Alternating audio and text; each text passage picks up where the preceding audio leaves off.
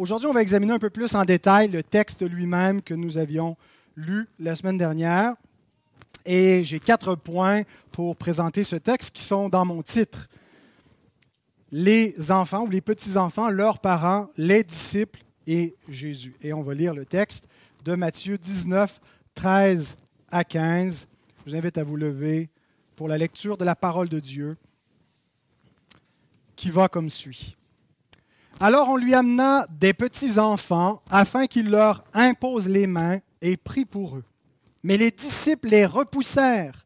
Et Jésus dit, Laissez les petits enfants et ne les empêchez pas de venir à moi, car le royaume des cieux est pour ceux qui leur ressemblent. Il leur imposa les mains et il partit de là. Seigneur, nous te prions que tu puisses nous éclairer alors que nous voulons écouter ta parole ce matin. Nous te prions de nous venir en aide que tu aides les enfants parmi nous à écouter ta parole, que tu aides chacun de nous, les parents, les disciples, à comprendre quelle est la volonté de notre Seigneur concernant ces petits-enfants, quel est notre rôle vis-à-vis d'eux, et qu'on puisse apprendre un peu plus de la bonté de Christ, de sa grâce, de son amour pour les hommes, pour les plus petits d'entre eux. Amen. Pouvez vous asseoir? Donc, les petits-enfants, leurs parents, les disciples et Jésus. Deux questions concernant les petits-enfants. Quel âge pouvaient-ils avoir, ces enfants? Le mot qui est employé par Matthieu, c'est le mot paidia. Et euh, tout ce qui est dérivé de la racine, le pédo, hein, euh, en, en, français, vient de là, de paidia. Et généralement, un paidia, c'est un enfant qu'on classerait de 7 ans et moins approximativement. Ça peut être un peu plus vieux, mais généralement, ce sont des, enfants avant l'âge de la puberté. Si vous ne savez pas c'est quoi les enfants à la puberté, vous demanderez à vos parents de vous expliquer ça. On va faire une bonne petite conversation autour de la table du, du dîner. Euh, les évangiles synoptiques nous rapportent aussi cette scène. Les évangiles de Marc et de Luc nous parlent de cela. Euh, mais Luc n'utilise pas le même mot. Il n'a pas paidia, il parle lui de brephos, qui veut littéralement dire de bébé, de tout petit, de nourrisson. Et euh, le fait qu'on les amena à Jésus, peut-être que euh, ça peut signifier qu'on les on les a portés, en tout cas certains d'entre eux, parce que le mot amener peut aussi signifier les porter, comme les porter dans les bras, parce qu'ils étaient trop petits pour marcher. Et Jésus, dans Marc 10, verset 16, les a même pris dans ses bras. Alors peut-être que justement parce que c'était certains d'entre eux de petits bébés, euh, il les a pris dans ses bras. Mais on peut imaginer on ne sait pas combien d'enfants exactement, un petit groupe d'enfants de différents âges, certains euh, donc des nourrissons, d'autres les enfants à peu près comme ceux qui sont assis ici ce matin, euh, jusqu'à des, plus jeunes là, euh, qui commencent à avoir peut-être un peu de la moustache, puis la puberté qui commence. Donc ça ressemble bien à, à ce qu'on pourrait avoir dans notre congrégation. mais dans quel but Surtout dans quel but on apporterait des petits bébés à Jésus? Euh, ils ne peuvent pas vraiment comprendre, recevoir grand-chose. Euh, mais le texte nous dit dans quel but. Afin qu'il leur impose les mains et prie pour eux. Ils ne sont pas amenés pour, euh, n'ont ils pas été amenés pour être baptisés, mais pour que Jésus leur impose les mains et prie pour eux, intercède pour eux. Et c'était une scène euh, qui, avait quelque chose peut-être de commun, même pour les gens du peuple. C'était quelque chose de fréquent d'amener ses enfants auprès d'un maître, d'un rabbin, hein, pour qu'ils puissent prier pour eux en mettant sa main sur euh, ces petits-enfants-là. On voit aussi dans l'Écriture euh, Joseph qui a amené ses deux fils, Ephraim et Manassé, à son père Israël, Jacob, euh, qui était très très vieux et qui sur son lit de mort a mis ses mains sur les deux fils pour prier euh, pour eux et les bénir. Donc, ce que je veux souligner surtout c'est le fait que ce ne sont pas les enfants qui font quelque chose, ils sont complètement passifs. On peut avoir l'impression que c'est inutile d'amener des enfants comme ça, de, petits-enfants, des bébés à Jésus, parce qu'ils sont trop petits, ils ne peuvent pas comprendre, ils ne recevront rien, et puis on a besoin pour pouvoir être sauvés, pour pouvoir avoir une connexion salvifique avec Jésus, ben, de pouvoir être en mesure de comprendre quelque chose, de croire, d'exercer la foi. Mais ce que l'Écriture nous montre, ce n'est pas qu'eux ont fait quelque chose pour s'accrocher à Christ. C'est Christ qui leur a fait quelque chose. C'est Christ qui fait quelque chose pour eux. Jésus n'est pas limité par l'immaturité d'enfant, par l'incapacité de quelque enfant que ce soit. Il ne l'était pas à ce moment-là, puis il ne l'est toujours pas aujourd'hui. Et donc, il y a d'un côté l'erreur, j'ai appelé l'erreur baptiste. Parce que comme baptiste, on insiste beaucoup que pour pouvoir venir au Christ dans le baptême, ben, il faut avoir la foi. Puis on a raison d'exiger qu'il y ait une profession de foi crédible avant de baptiser. Mais parfois, ça peut nous amener dans une erreur de croire qu'un enfant ne peut pas être béni, ne peut pas rien recevoir de Christ avant d'avoir la foi. On voit que ce n'est pas le cas ici. On a de petits-enfants, des bréfos, des bébés, que Jésus prend dans ses bras et que Jésus bénit. Jésus leur confère quelque chose, même s'ils ne sont pas en mesure, de, comme tel, de le recevoir consciemment, mais ils reçoivent quand même quelque chose, ils sont passifs. Mais à l'autre extrême, on a aussi l'erreur pédobaptiste, qui est puisque Jésus peut bénir un enfant sans que l'enfant ait à exercer la foi lui-même, ben baptisons-les. Euh, et donc ça, c'est la conclusion qu'il ne faut pas tirer. Admettons, reconnaissons comme baptiste que les enfants peuvent être bénis par Christ et doivent être amenés dans la présence de Christ et exposés à la parole de Christ, même avant l'âge de la raison et avant la capacité d'exercer une foi en lui, parce qu'ils vont recevoir quelque chose de lui. C'est lui qui va leur faire quelque chose. Mais pour autant, l'Écriture nous donne comme critère pour baptiser qui que ce soit qui a une profession de foi crédible. Donc voilà pour les petits-enfants. Maintenant, les deuxièmes euh, personnages qu'on va examiner, ce sont leurs parents. Mais si vous relisez bien euh, ces trois versets, les parents ne sont pas mentionnés. Nulle part, le texte ne mentionne que ce sont leurs parents qui les ont amenés, et dans aucun des trois récits de, des évangiles parallèles, de Marc ou de Luc, Jean ne rapporte pas la scène, donc, où sont-ils les parents? Comment sont-ils qui sont là? Ben, en fait, le seul indice qu'on a qu'ils sont présents, c'est dans le passif du verbe amener. Alors, c'était peut-être pas leurs parents, c'était peut-être des tuteurs, peut-être qu'il y avait des parents, puis d'autres que c'était un grand frère, une grande sœur. Euh, mais la seule indication qu'on a qu'il y a un, un pédagogue, c'est dans le passif du verbe amener le verbe amener, donc, est conjugué à la voix passive. Autrement dit, les enfants ne se sont pas amenés eux-mêmes. Ils ont été amenés par d'autres. Parce que les enfants ne peuvent pas s'amener eux-mêmes.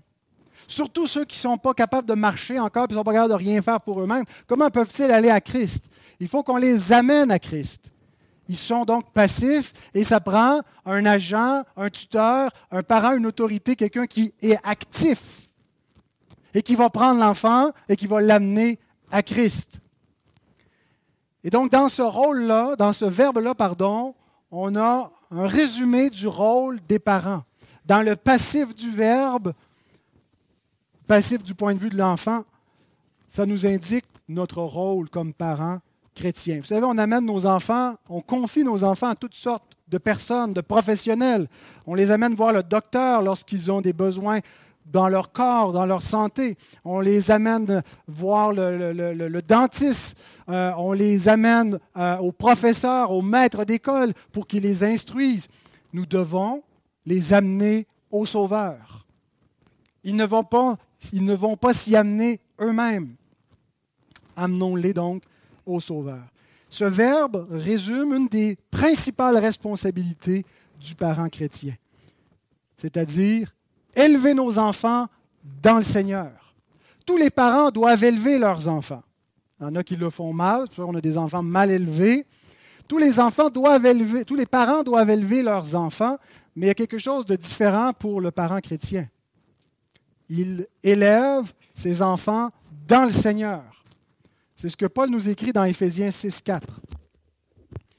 Et vous, pères, n'héritez pas vos enfants, mais élevez-les dans la discipline et l'instruction du Seigneur. N'irritez pas vos enfants, ne les provoquez pas à la colère. Et ce n'est pas simplement dans le sens où activement on les provoque à la colère par notre, euh, euh, un mauvais traitement, mais ça peut être aussi dans la négligence de ce qui suit. Nous poussons, nous provoquons nos enfants à la colère, nous les livrons à leur nature pécheresse si nous ne les élevons pas dans la discipline et dans l'instruction du Seigneur, en négligeant de les élever dans le Seigneur. Comment est-ce qu'on fait ça concrètement? Élever des enfants dans le Seigneur. Qu'est-ce qui est différent de la pédagogie d'un parent chrétien versus la pédagogie d'un parent non chrétien? Voici sept préceptes pour élever les enfants dans la discipline et l'instruction du Seigneur. Premièrement, les apporter continuellement à Christ par la prière dès leur conception. Nous croyons que nos enfants sont avant la naissance.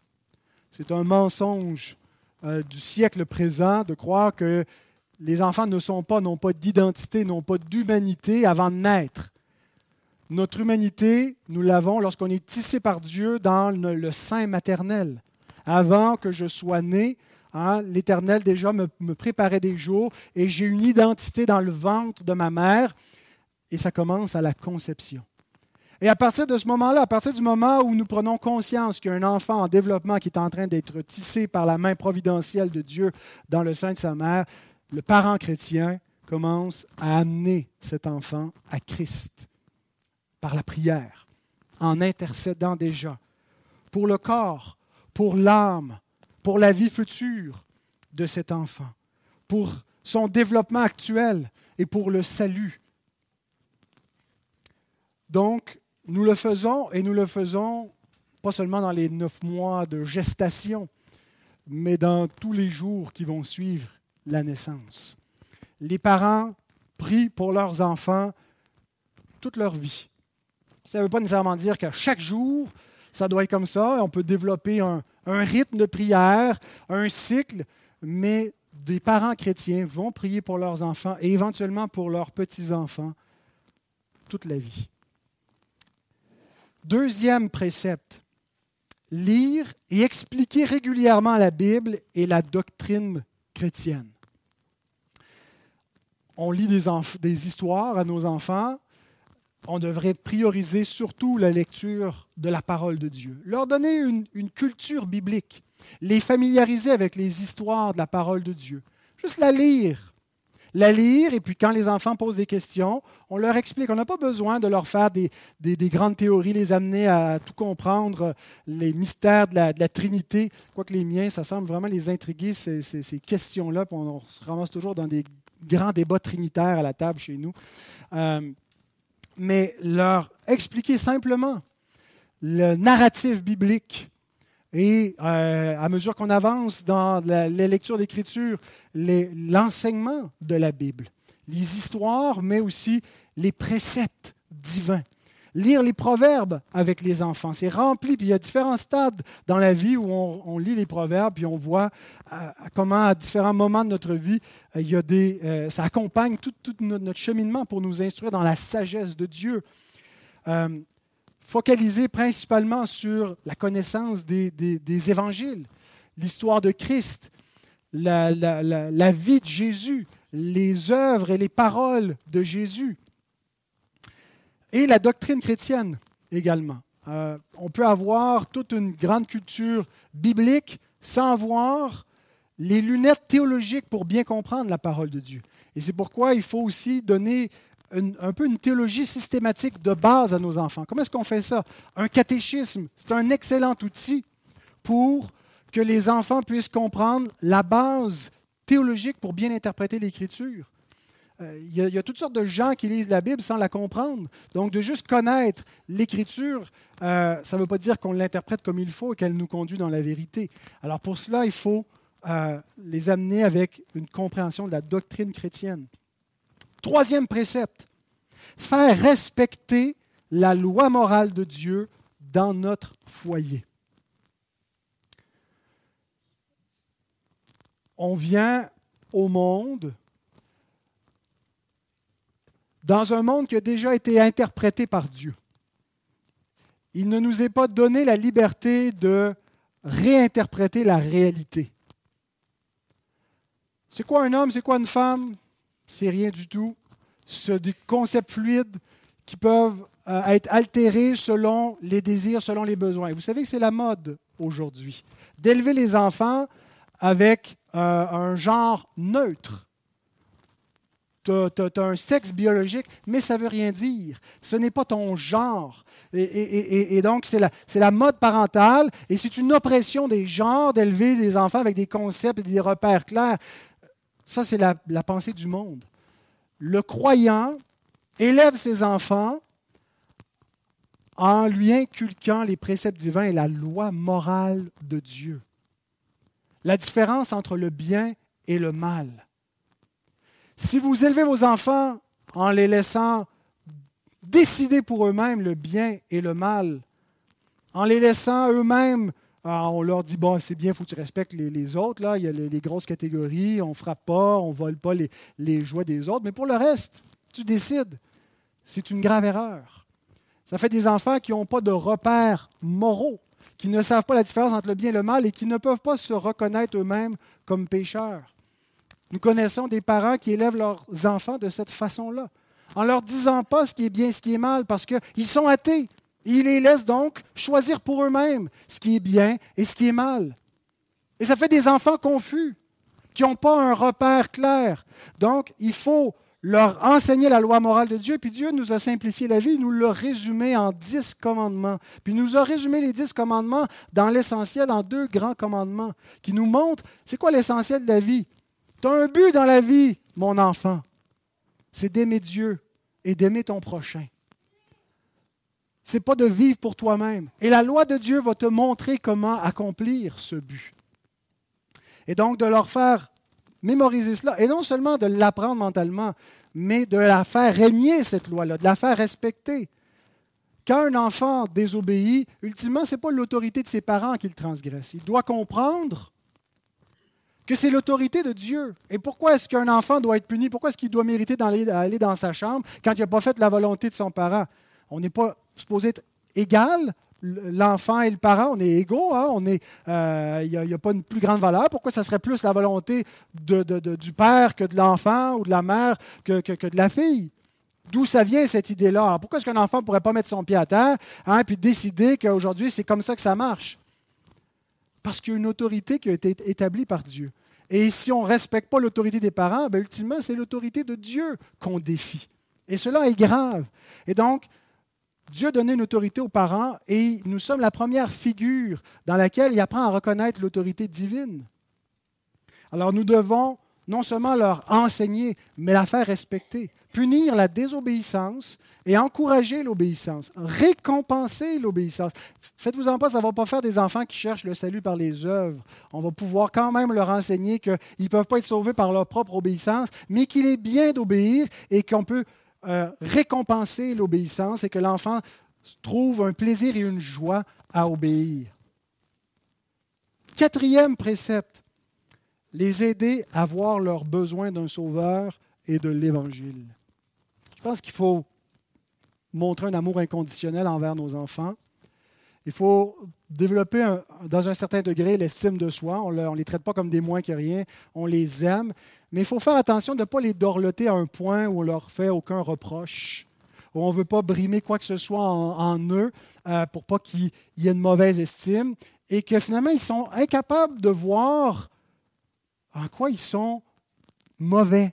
En quoi, qu'est-ce qui cloche chez eux? Les enfants doivent prendre conscience assez rapidement qu'ils sont incapables d'obéir parfaitement et qu'ils sont imparfaits dans leur nature et qu'ils pêchent et qui ne peuvent pas plaire à Dieu parfaitement et donc ils ont besoin d'un sauveur. Alors c'est important de leur d'utiliser leur désobéissance dans un but pédagogique aussi. Pas juste en se laissant irriter par leur désobéissance et emporter tout le temps. Ne nous surprenons pas que les enfants désobéissent. C'est dans leur nature. Hein, et, ne nous euh, sentons pas vexés comme si c'était contre notre, notre sainteté, notre personne. Nos enfants vont nous désobéir, vont transgresser notre parole. Mais utilisons aussi cette désobéissance pour leur montrer d'où elle vient, pour leur faire prendre conscience d'une nature pécheresse qui est en eux et qu'ils ne peuvent rien faire pour s'en débarrasser et qu'ils ont besoin d'un sauveur, qu'ils ont besoin de Christ. Et pointons-les toujours vers Christ, vers l'Évangile, vers la grâce de Dieu, vers la miséricorde. Donnons-leur comme espoir que leur espoir n'est pas dans ce qu'ils vont devenir parfaits par eux-mêmes, ou dans le fait qu'on on, fait comme si le mal n'était pas mal pour pouvoir vivre tranquille avec une bonne conscience en disant le mal est bien, le bien est mal, on n'a pas besoin de, de s'inquiéter, tout est beau, Dieu m'accepte comme je suis. Non, donnons-leur l'assurance de l'amour de Dieu, du pardon de Dieu, de l'estime de Dieu pour eux au travers du Christ. Conduisons-les à Christ chaque fois qu'ils tombent, chaque fois qu'ils ont failli, chaque fois qu'ils ont désobéi. Ce n'est pas à nous, ultimement, c'est à Dieu.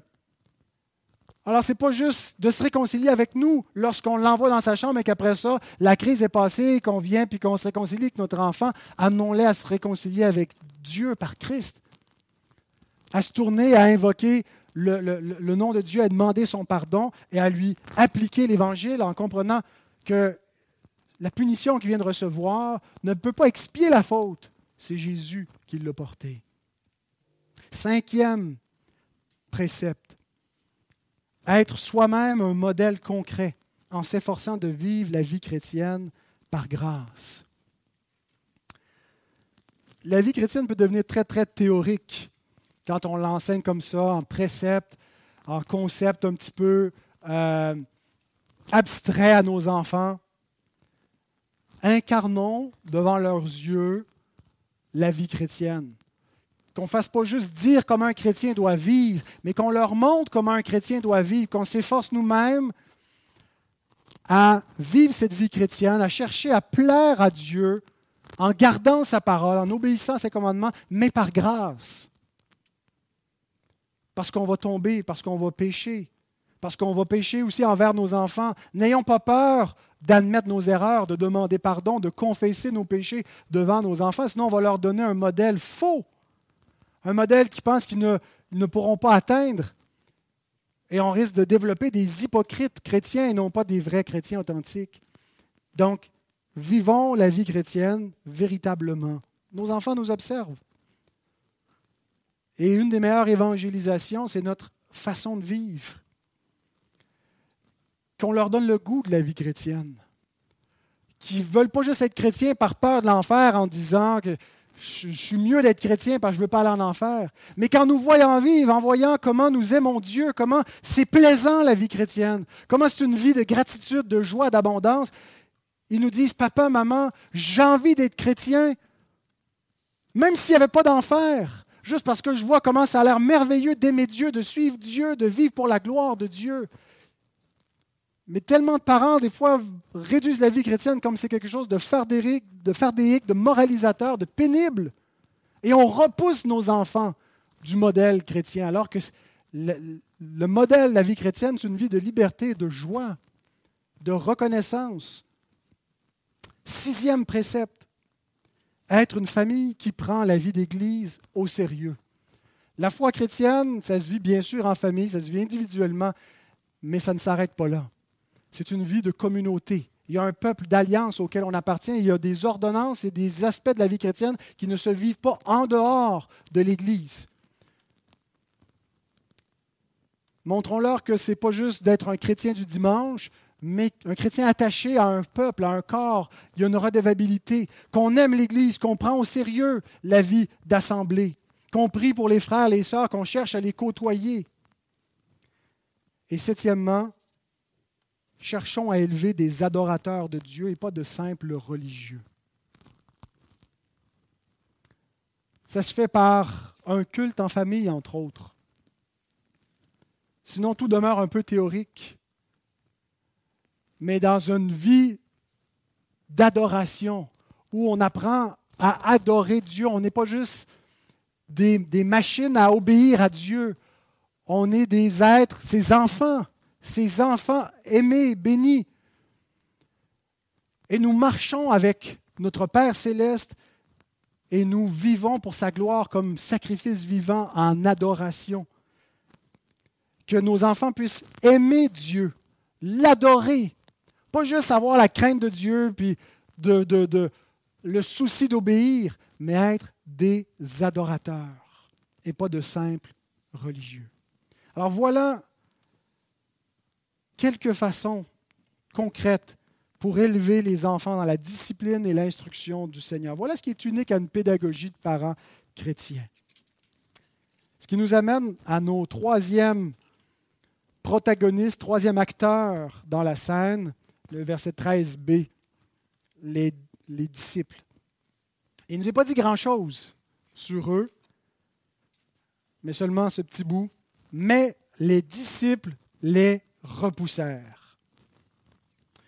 Le verbe repousser ne veut pas dire empêcher poliment. Ah, écoutez, ce n'est pas tout à fait le temps. Jésus est un petit peu occupé, vous reviendrez plus tard. Le verbe veut dire exprimer une forte désapprobation, réprimander sévèrement, interdire. C'est le même verbe qui est utilisé pour parler de Jésus qui réprouvait les démons. c'est comme ça que les disciples ont repris les enfants et leurs parents ou ceux qui les conduisaient. Sévèrement. Ils les ont rudoyés. Mais je pense que les disciples croyaient bien faire. Bien sûr, on croit toujours bien faire. Ben, parfois, on agit avec une mauvaise conscience. Mais en tout cas, ici, je pense bien que les disciples croyaient faire la bonne affaire. Jean Calvin écrit Si on lui avait mis une couronne royale sur la tête, il l'aurait admise de leur plein gré et avec approbation, car ils ne comprenaient pas encore son, réel, son office réel, mais ils estimaient qu'il était indigne de sa noblesse de recevoir des enfants.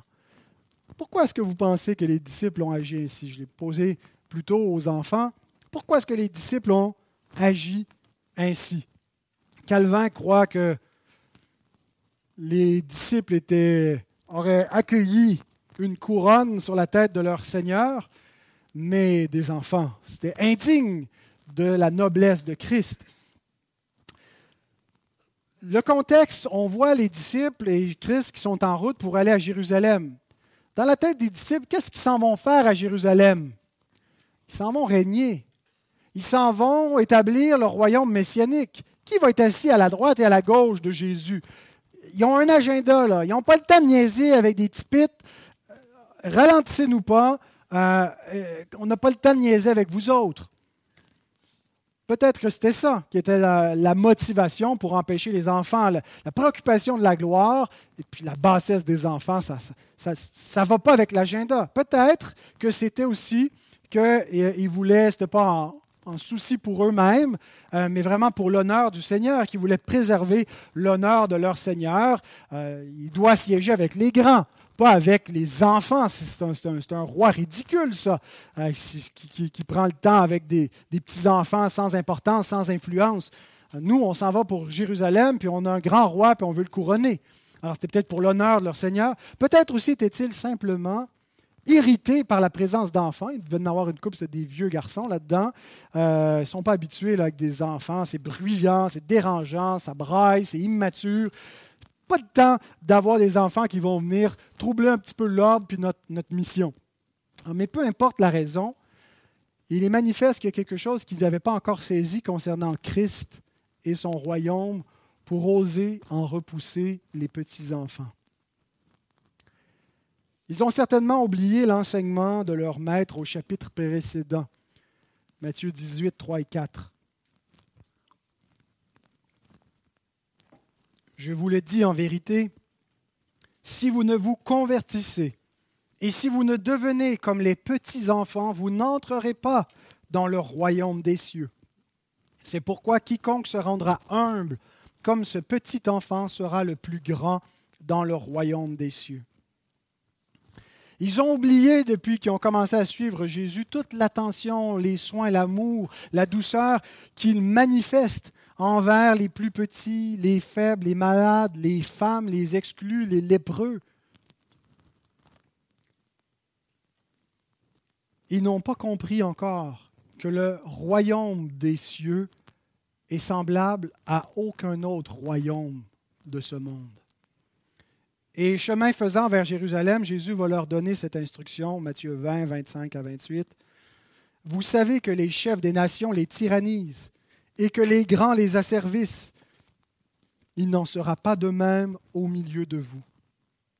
Mais quiconque veut être grand parmi vous, qu'il soit votre serviteur. Et quiconque veut être le premier parmi vous, qu'il soit votre esclave. C'est ainsi que le Fils de l'homme est venu non pour être servi, mais pour servir et donner sa vie comme la rançon de beaucoup. Il est venu pour servir même les petits-enfants, pour prendre soin d'eux, pour les accueillir dans son royaume. Et vous savez, son royaume, ce n'est pas juste quelque chose de futur, c'est quelque chose qu'il a inauguré sur terre lui-même.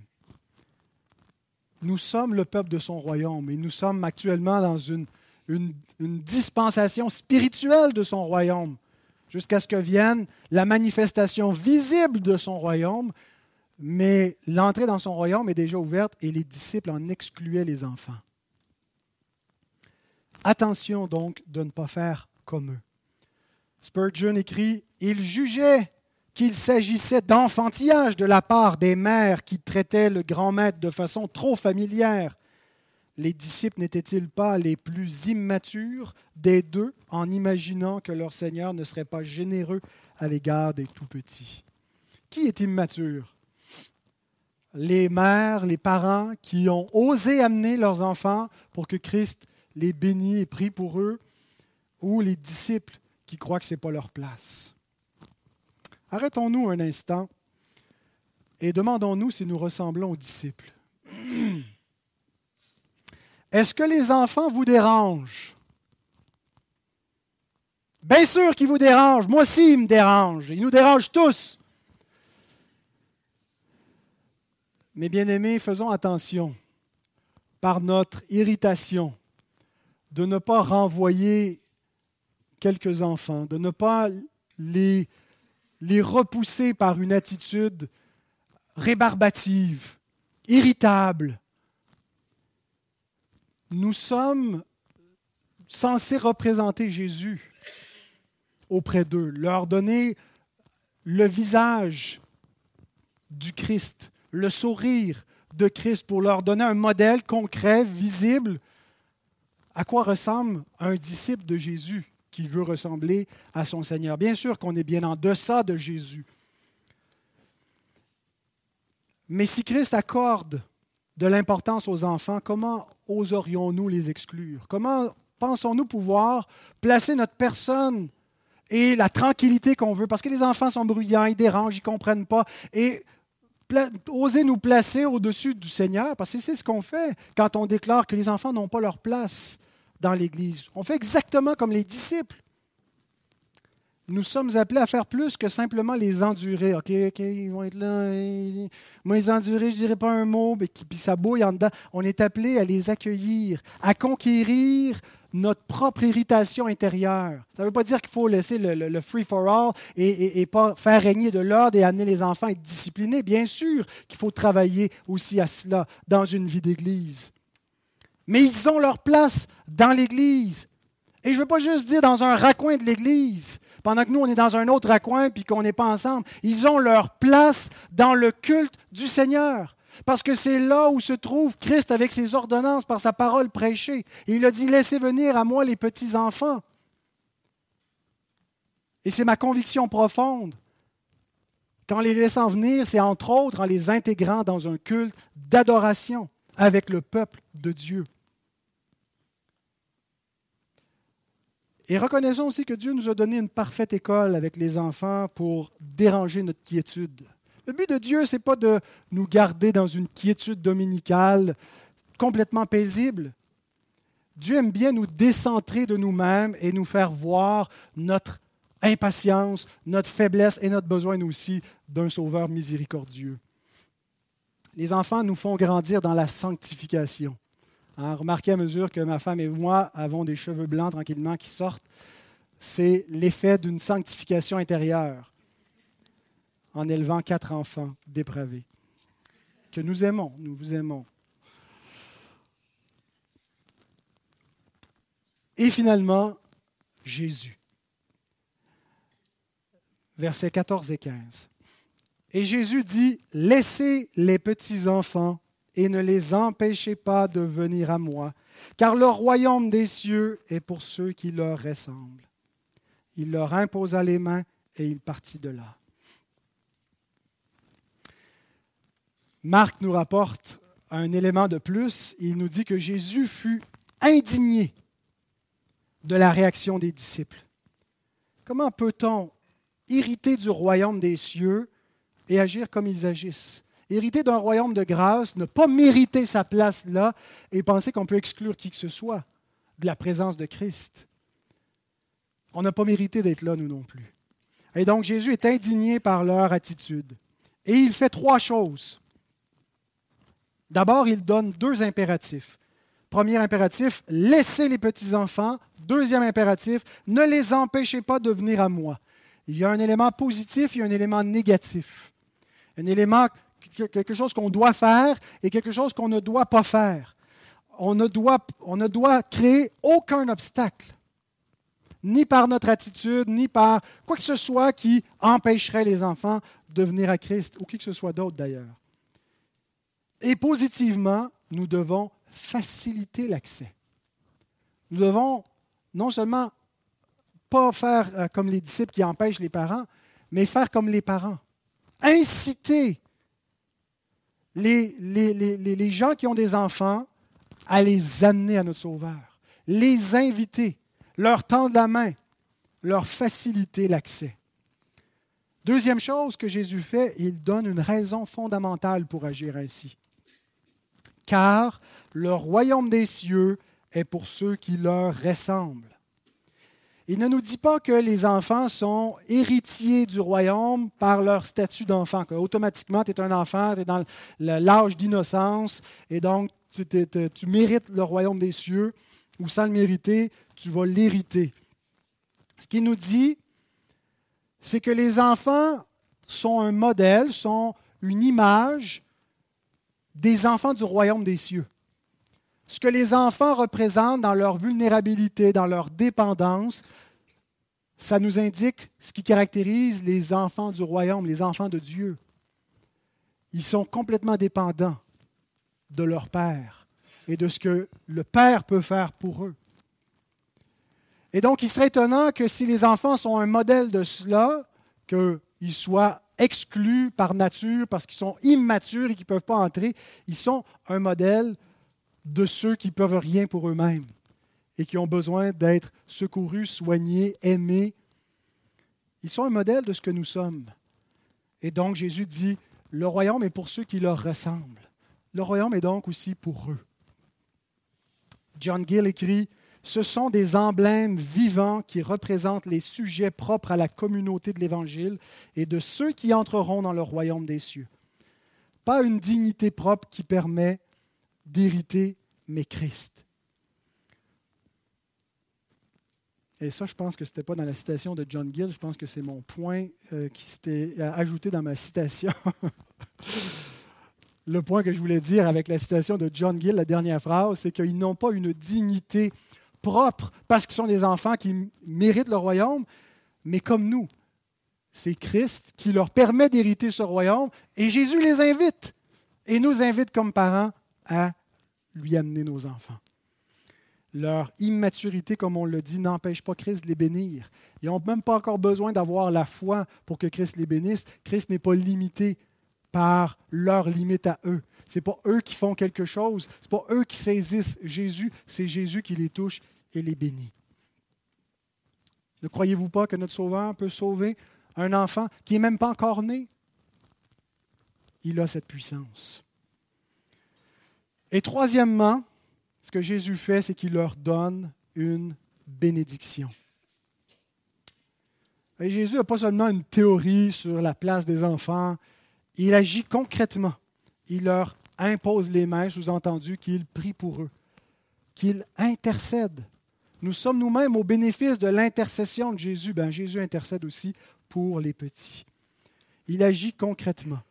Mais qu'est-ce qu'il leur donne exactement? Le texte ne nous dit pas que les enfants ont été sauvés. Elle ne nous dit pas qu'ils n'ont pas été sauvés non plus, elle ne nous dit rien. Souvent, la Bible nous dit Va, ta foi t'a sauvé. Euh, et donc, ce sont des personnes qui ont exercé la foi envers Jésus. Est-ce que tous les enfants pour lesquels Jésus a prié à ce moment-là, sur lesquels il a posé ses mains, ont été sauvés par ce geste-là?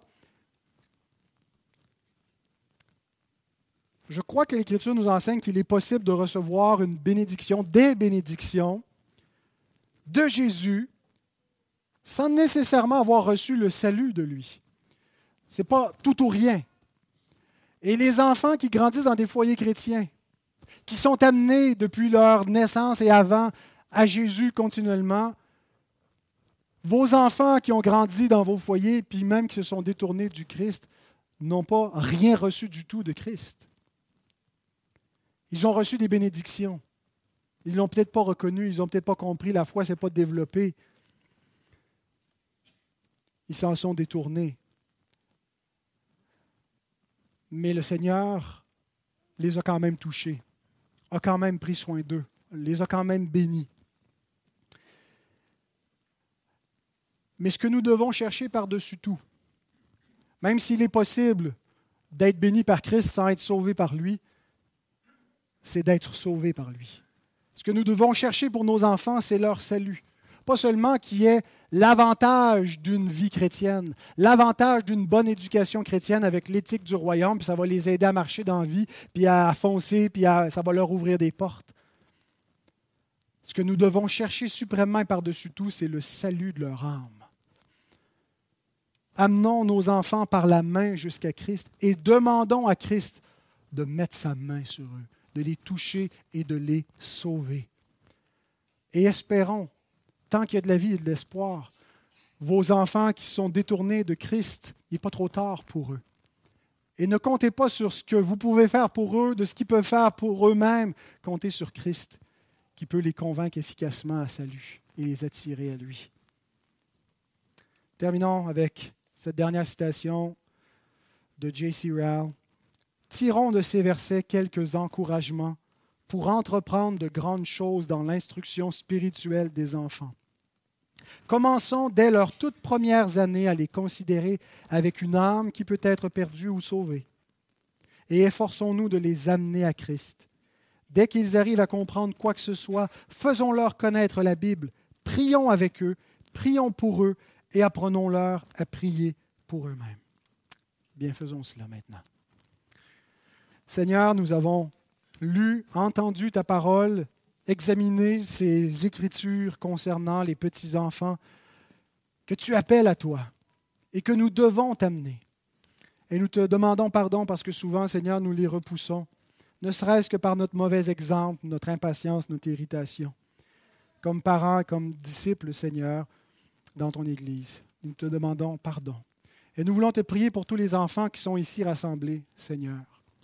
Nous te les amenons nous ne pouvons pas nous-mêmes sauver leur âme, mais nous intercédons, nous te supplions de te révéler à eux, de les appeler efficacement pour qu'ils croient en toi, pas seulement comme les démons croient qu'il y a un seul Dieu et que ça ne change pas leur conduite, mais qui croient véritablement qu'ils aient une foi qui vient de l'Esprit Saint. Nous te prions, Seigneur, pour les enfants de nos familles qui se sont éloignés, qui se sont détournés. Ah Seigneur, il y a une semence de vérité en eux. Ils ont entendu l'Évangile, la parole vivante qui peut sauver leur âme. Et la puissance, Seigneur, est dans cette semence. Fais-la croître. Puisses-tu, Seigneur, faire céder ces cœurs endurcis, ces cœurs de pierre, et en faire des cœurs de chair? Ô Dieu, aide-nous à faire de nos enfants des disciples et à être nous-mêmes des disciples semblables à de petits enfants qui reçoivent humblement, simplement ton royaume. Au nom de Christ. Amen.